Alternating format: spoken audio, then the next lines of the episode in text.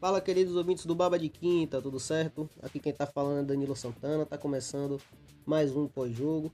Jogo entre o Bahia e o Atlético, que definiu o campeão baiano de 2020, 49 título da equipe do Bahia, que não jogou bem. Para ser sincero, não merecia é, ser campeão. A equipe do Bahia que entrou com a base da equipe que estava disputando a Copa do Nordeste, eu achei uma falta de respeito da, da por parte do Roger quando tira jogadores que fizeram praticamente toda a campanha do Bahia no Baiano. Né? Como o, o atacante Saldanha, o Marco Antônio, que vinha fazendo bons jogos pela equipe do, do Baiano e que merecia ter oportunidade no jogo contra a equipe do, do Ceará na final. E não teve, não começou de titular, e também não começou de titular o primeiro esse jogo contra a equipe do Atlético de Alagoinhas, que decretou a vitória do Bahia nas penalidades. E o Atlético Goianiense com apenas uma mudança obrigatória, a entrada do, do Lucas Alisson no lugar do Maquelele, que foi expulso na primeira partida e não podia jogar. O Bahia apresentou o mesmo futebol da Copa do Nordeste. A equipe é praticamente a mesma, apenas o Nino Paraíba e o Ronaldo, de diferente, Fora isso, o, o Rossi, que entrou no lugar do Cleison, o Elber, o Fernandão. Né? E foi, foi o mesmo futebol. Não apresentou objetividade, não tinha o último passe, não tinha aquele passe que furasse um, bloqueio, uma jogada individual de efeito que chegasse à frente. O Bahia ainda fica muito refém do Elber. Quando o Elber não joga bem, a equipe não desenvolve bem. Teria o jogador que poderia mudar essa dinâmica, que era o Marco Antônio, mas o Rossi também tentava, tentava, mas ainda o ritmo de jogo não é não é o 100% dele que ele precisa para demonstrar o futebol. Fernandão tinha que sair da área para fazer o pivô, não é a dele. Ele não tem as mesmas características do Gilberto, não corre bem, não tem uma, uma técnica mais apurada. O Fernandão é jogador de dentro de área, precisa estar dentro da área. A bola e o primeiro tempo foi desenhado todo pela equipe do Atlético, que buscava, tinha objetividade, chegava com Tobinha, chegava com Filipinho, é, tinha o Magno Alves ali se movimentando, segurava a bola, cadenciava o jogo, distribuía. E o Bahia não tinha nada disso, não chegava. Chegou dois momentos com o Rodriguinho dando um passe de efeito que o Rossi estava impedido, mas também já tinha perdido a bola para zagueiro, demorou demais. E outra com o Capixaba que também recebeu uma bola, mas que também já tinha sido marcado falta. Fora isso, o Bahia não assustou em nenhum momento.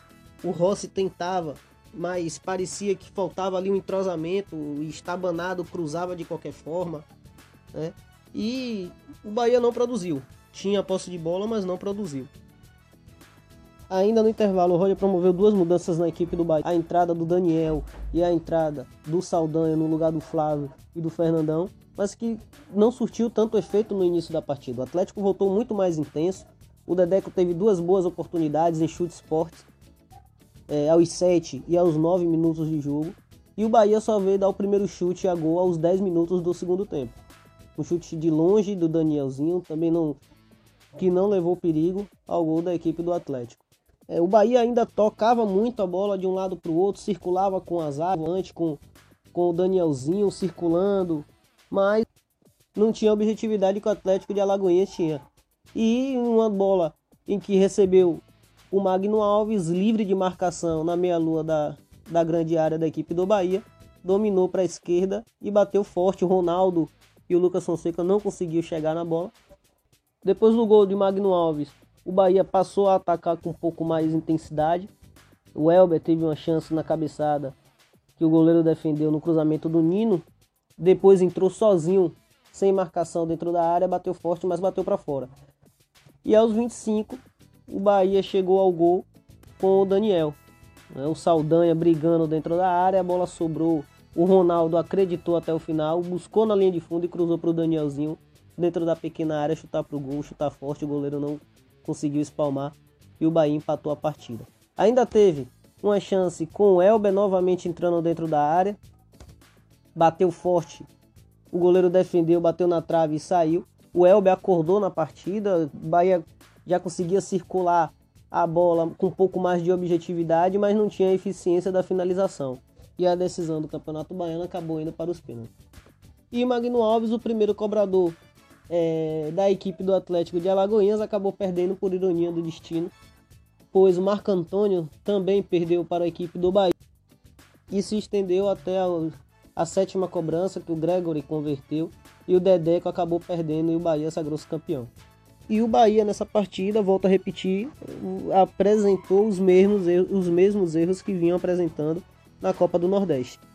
Passou pelo Confiança com 1 a 0 sofrido, passou pelo Botafogo com muita é, polêmica envolvida em cima da arbitragem, perdeu os dois jogos para o Ceará jogando muito mal, sem objetividade, sem aquele futebol que empolgasse o torcedor, não mostrou. E contra o Atlético Goianiense na, nas duas finais foram a mesma coisa.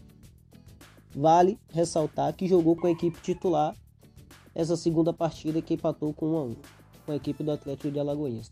Foi campeão, mérito, muito mérito à equipe do Atlético de Alagoinhas que batalhou muito, jogou muita bola, mostrou futebol, é, não teve medo da equipe do Bahia, partiu para cima, é, dominou o primeiro tempo em chances contra a equipe do Bahia. O Bahia não chegou a gol no primeiro tempo. E as melhores chances da partida foi do Atlético de Alagoinhas, que merecia ser campeão pelo futebol pouco produtivo que apresentou a equipe do Bahia. O Bahia volta a campo agora dia 12, na quarta-feira, contra a equipe do Coritiba. Dessa vez pelo Campeonato Brasileiro. É isso, pessoal. Muito obrigado por ouvir o nosso Baba de Quinta. Esse foi o pós-jogo da equipe do Bahia.